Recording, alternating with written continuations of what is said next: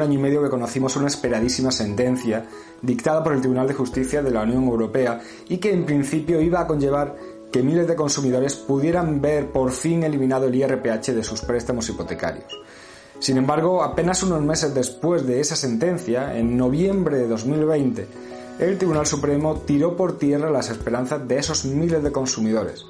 Pues aunque asumió, como dijo el Tribunal Europeo, que podríamos estar ante una cláusula que no superaba el control de transparencia, que no era transparente, pues eso no iba a significar que la cláusula fuera abusiva y se debiera anular. Cuando conocimos esta sentencia, eh, la verdad es que muchos nos echábamos las manos a la cabeza, porque si nos íbamos a ver las sentencias que se habían dictado por este mismo tribunal en los asuntos de cláusula suelo, pues esa falta de transparencia implicaba directamente la abusividad de la cláusula, algo que además el artículo 83 de la Ley de Consumidores y Usuarios ahora recoge expresamente, al decir que cualquier cláusula que no sea transparente será nula de pleno derecho. Sin embargo, después de conocer esa sentencia el del Tribunal Supremo, el mismo juzgado eh, que en su día le lanzó al Tribunal de Justicia de la Unión Europea sus dudas sobre este índice, volvió a dirigirse al Tribunal de Justicia de la Unión Europea y volvió a preguntarle sobre las distintas cuestiones que había resuelto el Tribunal Supremo. Bueno, pues aunque no sabíamos eh, cuándo se iba a conocer la resolución del TJUE, ya la tenemos aquí. Se trata de un auto del, dictado el pasado 17 de noviembre y que en principio, a la vista de la información mostrada en prensa, pues no traía demasiadas buenas noticias para los consumidores. Hoy voy a hablarte de ese auto, aunque antes te quiero recordar la posibilidad que tienes y que vengo ofreciendo desde hace bastante tiempo de que tengas una consulta por videoconferencia sobre tu préstamo hipotecario, si tienes IRPH, o eh, tu tarjeta de crédito, para esa videoconferencia conmigo y de forma totalmente gratuita, para lo que simplemente tienes que entrar en el enlace que te dejo en la descripción. Dicho esto, quédate y te cuento lo que ha dicho ahora el Tribunal de Justicia de la Unión Europea sobre el IRPH.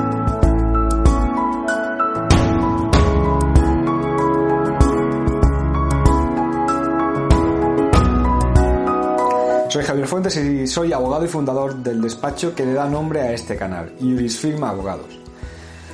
Como ya eh, os he adelantado, por fin tenemos aquí la esperada mm, resolución, en este caso un auto dictado por el Tribunal de Justicia de la Unión Europea, en el que este órgano se vuelve a pronunciar sobre el IRPH después de que conociéramos hace algo más de un año la opinión del Tribunal Supremo. Bueno, realmente no es un auto, sino que son dos, porque aunque al principio no trascendió, pocos días después de conocer el auto que resolvía eh, la cuestión prejudicial planteada por el juzgado de primera instancia 38 de Barcelona, conocíamos también el auto que resuelve la otra cuestión planteada por el juzgado de primera instancia número 2 de Ibiza. Así que no os voy a hablar de una única resolución, sino de dos. Eh, para recordarte muy simplemente lo que dijo el Tribunal Supremo, además de lo que ya te he dicho al comienzo, te añado que el motivo por el que el Tribunal Supremo entendía que la cláusula IRPH no era abusiva, aunque admitiera que no era transparente, estaba en que nos encontramos ante un índice oficial, de forma que no contemplaba la opción de que una cláusula que hace uso de un índice oficial y que, bueno, además este índice sea usado por la propia Administración para referenciar los préstamos de las viviendas de VPO, pues que pudiera ser abusiva. De esta forma, en definitiva, el Tribunal Supremo lo que nos estaba diciendo es que da igual que el banco nos informara sobre el índice de referencia que se nos estaba incluyendo en el préstamo, especialmente sobre los valores que había venido teniendo en los dos años anteriores, que al final es la mínima información que se nos tiene que dar para poder valorar si nos interesa tener un préstamo referenciado al IRPH o no. Y digo que nos dice que da igual la información que nos da porque al final, según estas sentencias, nunca va a ser abusivo el IRPH incluido en un préstamo hipotecario. Y no va a ser abusivo porque la entidad eh, que usa un índice oficial no podía decirse que no actuara con buena fe En resumen, el Supremo parte de que la buena fe se presume por estar hablando de un índice oficial. Bueno, pues a la vista de las grandes discusiones que despertaban estas sentencias, como por ejemplo no entender que la decisión que adopte un gobierno en particular de usar este índice en las viviendas de VPO pueda servir como criterio para determinar la abusividad o no de una cláusula, o que ni tan siquiera se entre a valorar si el IRPH tenía que acompañarse de un diferencial negativo, tal y como nos decía el Banco de España, algo que yo personalmente nunca he visto, o que fuera muy común que en las propias escrituras se ocultara a la hora de definir este índice, pues el hecho de que los valores que se usan para calcularlo no sean los índices de referencia que establecen las otras o todas las entidades, sino las TAES, lo que implica incluir ahí los gastos, las comisiones, los propios diferenciales, etc. De forma que al final el consumidor no es que no tenga toda la información, sino que la información que tiene le lleva a pensar que su préstamo es totalmente distinto a lo que en realidad luego se va a encontrar. Esto el Tribunal Supremo lo resuelve, como os he dicho, simplemente con afirmar que la cláusula que incluye un índice oficial no puede llegar a declararse abusiva. Bueno, pues ahora el TJUE responde a distintas preguntas que se le plantean nuevamente, de las que, bueno, de primeras realmente nos interesan dos. La primera, eh, si para entender que una cláusula de este tipo es transparente o no, eh, se le permitiría al banco no incluir la definición completa del IRPH o no entregarle un folleto informativo que recoja la evolución de los años anteriores de este índice. Y la segunda, que es precisamente la de saber si una vez que se llega a la conclusión de que la cláusula no es transparente, es necesario realizar ahora un análisis, un control de abusividad, para ver eh, si la cláusula es abusiva y cómo se realizaría ese control de abusividad. Bueno,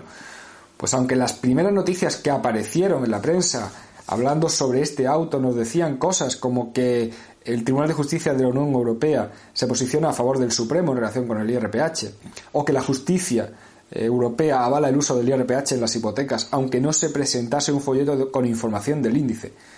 Realmente estos titulares no reflejan la realidad. Lo que nos dice el TEJUE es que efectivamente podríamos estar ante una cláusula que fuera transparente, aunque no se hubiera incluido en el contrato la definición completa del índice, o no se hubiera dado el folleto informativo que recoja la evolución anterior del índice, eh, los valores que había tenido anteriormente. Pero dice esto no porque no sea necesario, sino porque tiene que ser cada juez, en cada caso concreto, el que valore si incluso en estas circunstancias un consumidor medio estaría en condiciones de comprender el funcionamiento de la forma de cálculo de este índice y conocer eh, las consecuencias económicas que va a tener para él ese índice. Es decir, la entrega del folleto y facilitar los valores son criterios que nos pueden hacer entender que las cláusulas sean transparentes, pero no son los únicos criterios que el juez puede seguir, porque en definitiva, el banco tiene que demostrar al juez que el consumidor tuvo delante la información suficiente para entender el funcionamiento del método de cálculo de este índice, que le informó de ese método de cálculo. Bien con ese folleto informativo, eh, bien facilitándole los valores de los dos años anteriores o con los medios que el propio banco quisiera emplear. Es más, igual que se ha dicho en prensa que estos autos eh,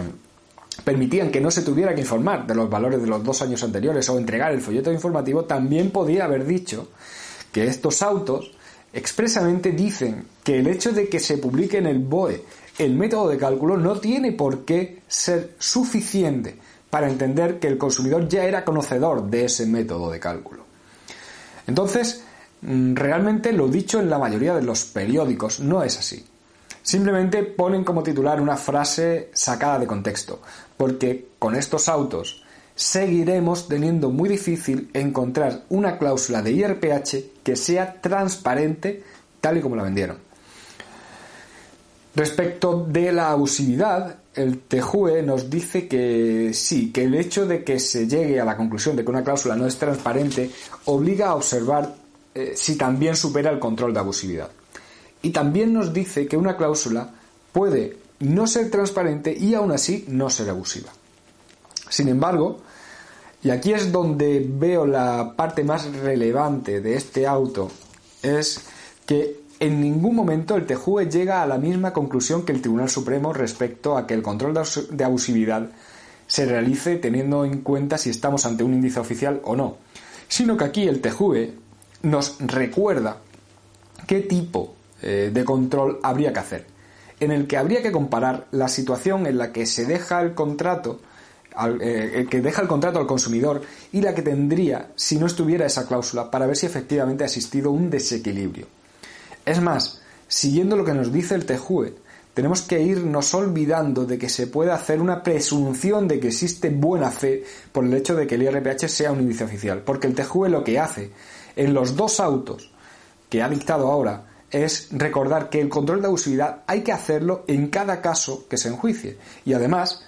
nos recuerda en qué consiste ese control de abusividad, que no tiene nada que ver con lo que ha servido al Supremo para superarlo, sino que consiste en que nos planteemos si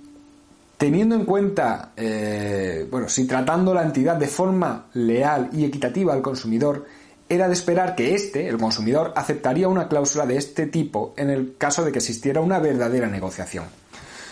Por tanto, hay que analizar si el consumidor, en el caso de saber realmente lo que implicaba tener el IRPH en su préstamo, sabiendo cómo se calculaba, es decir, que no era la media de los índices que se establecían por los bancos en los préstamos hipotecarios, sino que era la media de las TAES, lo que implica saber que su préstamo siempre será más caro que cualquier otro establecido, por ejemplo, al Euribor, eh, saber que además iba acompañado de un diferencial que no iba a ser negativo como recomendaba el Banco de España para reducir ese perjuicio implícito que conlleva este índice. Conocer también esos valores que había eh, venido teniendo. Vamos, si conociendo todo lo que implica este índice, en el caso de poder negociar de tú a tú con el banco, lo hubiera elegido o no. Por tanto, con estos autos realmente tenemos motivos para anular este índice. En primer lugar, porque partimos de que difícilmente encontraremos una entidad que diera a sus clientes los valores que había tenido este índice en los años anteriores. En segundo lugar, porque como he dicho, estamos ante un índice que por definición, y así lo decía el propio Banco de España en la circular 5 de 1994, debería ir acompañando acompañado de un diferencial negativo. Y esto no se ha establecido por ninguna entidad. En tercer lugar, eh, no ya que, como dice el TJUE, no haya obligación para el banco de incluir la definición del IRPH en la escritura. Pero entiendo que si se incluye, hay que incluirla por completo, pues lo que los bancos solían hacer era precisamente no transcribir el segundo párrafo de la definición, que es donde se dice que realmente este índice no es la media de tipos a los que se han dado los préstamos en cada mes, sino que es la media de las TAES, lo que implica que ahí ya va incluida la media de las diferenciales, comisiones, gastos, aunque luego se le tendrá que sumar su propio diferencial, sus propias comisiones y gastos. Por tanto,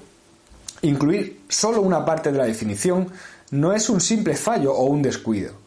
sin relevancia, eh, es hacer de un lado que los consumidores lleguen a conclusiones erróneas y piensen que su préstamo no está tan mal como en realidad lo está, y de otro, evita que el consumidor acuda a buscar la definición real del IRPH porque dará por hecho que es la que tiene en su eh, hipoteca, en su escritura. Como digo, argumentos hay muchos para justificar que por más que este índice sea un índice oficial y sea el usado en los préstamos VPO,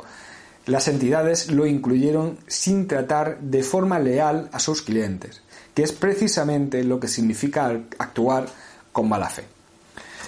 Bueno, dicho esto, ¿cómo respondería a la pregunta que titula esta grabación, la de si nos tenemos que olvidar ya del IRPH? Pues he de reconocer eh, al principio, después de ver las noticias que se publicaron y de una lectura, un vistazo rápido del auto, opinaba que sí, nos teníamos que ir olvidando ya. Incluso así lo llegué a publicar en alguna red social.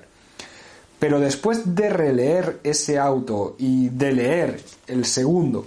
el que responde a la cuestión planteada por el juzgado de Ibiza, ya no opino igual. Es cierto que quizá también influyera el hecho de que en estos años hemos estado muy mal acostumbrados, porque últimamente pues eh, nos estamos acostumbrando a que una sentencia nos dejara claro que una cláusula u otra era abusiva y se tenía que anular, o que no lo era, de forma que prácticamente íbamos con la seguridad de saber el resultado de un pleito antes de meterlo. Pero realmente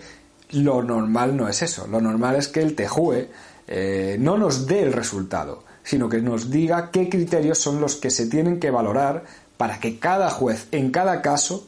eh, que tenga delante pues pueda decidir. Entonces, aquí de primeras puede parecer que todo hubiera sido más claro si estos autos se hubieran mojado más y hubieran aclarado que la cláusula que incluye el IRPH es abusiva. Pero lo importante es que los criterios que nos ha recordado aquí el TEJUE no casan con el control de abusividad que ha mantenido el Tribunal Supremo en relación con este índice. Por lo que hay que hacer un control distinto y ese control, al menos teniendo en cuenta cómo se han comercializado la mayoría de las hipotecas, pues creo que no debería superarlo casi ninguna.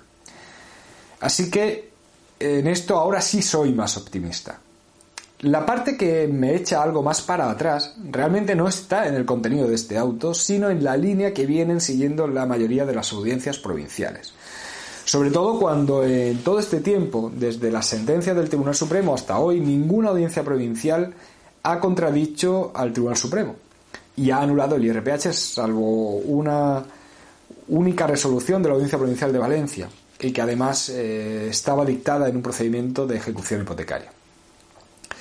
Y sin embargo, además de que en estos casos tendría que recordarse la primacía del derecho comunitario y de la propia jurisprudencia del Tribunal de Justicia de la Unión Europea, cosa que ha mantenido no solo el propio TJUE, sino también el Tribunal Constitucional y el propio Tribunal Supremo. Eh, bueno, pues además, el TJUE les ha dicho ya a los jueces que el hecho de que una norma se haya interpretado frecuentemente de forma contraria al derecho comunitario no les impide hacer una interpretación acorde con esa norma comunitaria, para lo que debe seguirse la interpretación del propio TEJUE. En definitiva, creo que no hay duda de que los jueces tienen todos los instrumentos para anular el IRPH. Hace falta que verdaderamente se apliquen estos instrumentos, que no coinciden con lo que dijo el Tribunal Supremo.